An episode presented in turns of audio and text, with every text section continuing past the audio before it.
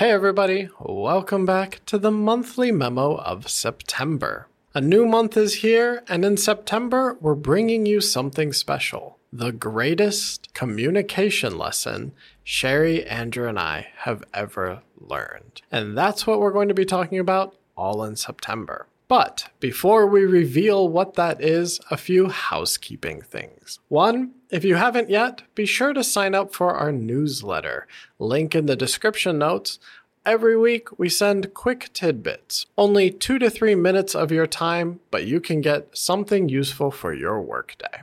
Also, our Spotify numbers have passed a hundred reviews. In fact, they're catching up to Apple. So, for those of you and our Spotify listeners, go get those Apple reviewers. Apple reviewers, don't let Spotify catch you. If you haven't yet, of course, please check your app, give us a rating, and let us know how you feel about our podcast.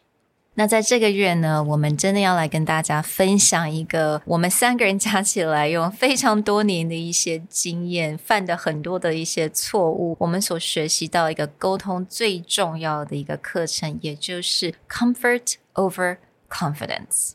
我相信大家都一定听过啊，我们要怎么讲语言啊，学习语言才能够让我们更有自信，right？有自信好像是一个指标，但是我们今天是要来跟大家讲说，其实自在比自信还要更高的境界。Now, this may come as a surprise to some people like, how is that the greatest mm. communication lesson that you've ever learned? But after sitting down for dozens of hours discussing this out, like everything that we think is critical to communication, mm. we all kind of came to this conclusion looking back at what we consider to be some of the greatest communicators we've known or mm-hmm. that we have studied. And they all had this common trait. Mm. And it wasn't confidence. It wasn't that thing that everyone says, oh, you know, I want to be that speaker. He's so confident. But it's actually people who are able to have charisma, grab a room, connect with everyone, and get their message remembered are the ones who are the most comfortable with what they have to say. 嗯，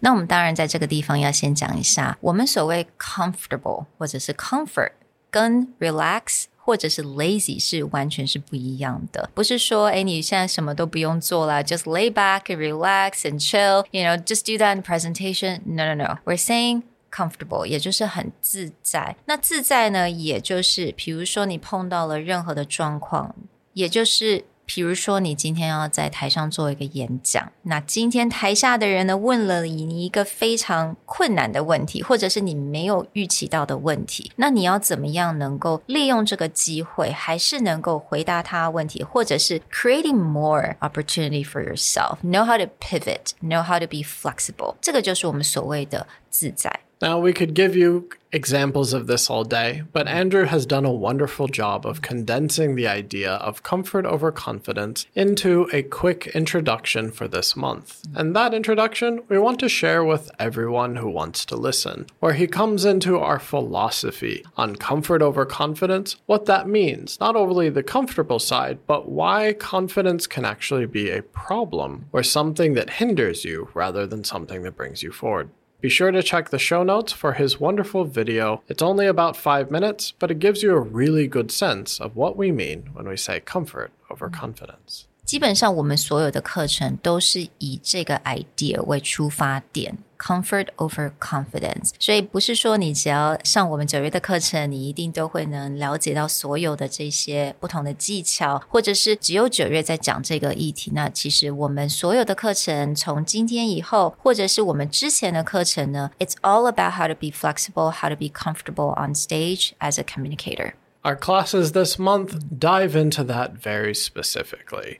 From Andrew, actually identifying what makes people uncomfortable. Mm. A lot of times, when someone falters in their communication or they have a communication breakdown, it often comes from creating awkward or uncomfortable situations right. or having a situation where something shatters your confidence in that moment. So, Andrew talks about what's the mental game to explore mm-hmm. what makes you uncomfortable so you can be mm. ready when those moments come.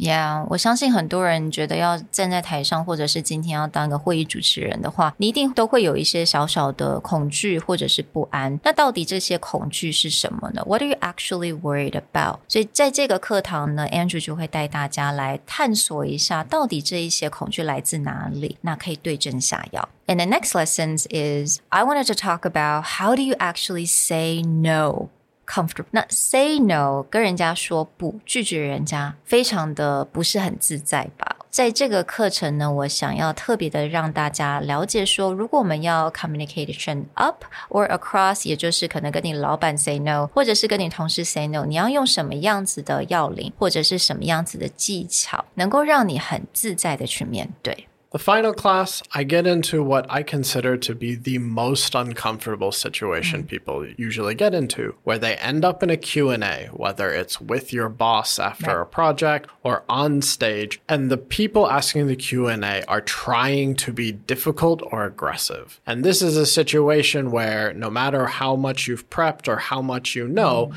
there's always someone in there trying to trip you up. So, how do you comfortably handle that situation? And I give you a methodology that we've talked briefly about on the podcast the area methodology mm-hmm. in order to handle these really difficult situations and still stay calm and in the moment without falling apart and really holding that comfort level where whether you know or whether you don't know, you can make it through that situation. Mm. I really hope you guys can learn from all of our past experience, all the trial and errors that we've made, and just understand that it's okay to go on stage and not knowing what's going to happen or what kind of questions will be asked. Because if you're comfortable, everything will be okay. One final announcement before we wrap up.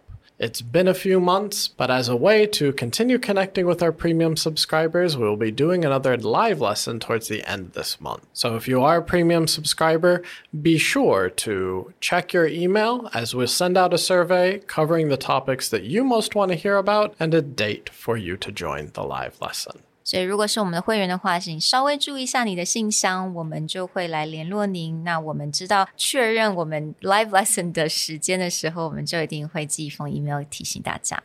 Thank you again for joining us with the monthly memo. Of course, as always, if you have any questions, feedback, or suggestions, there's a way to contact us in the description box. We hope to hear from you guys, and we'll catch you in the next monthly memo. Bye. Bye.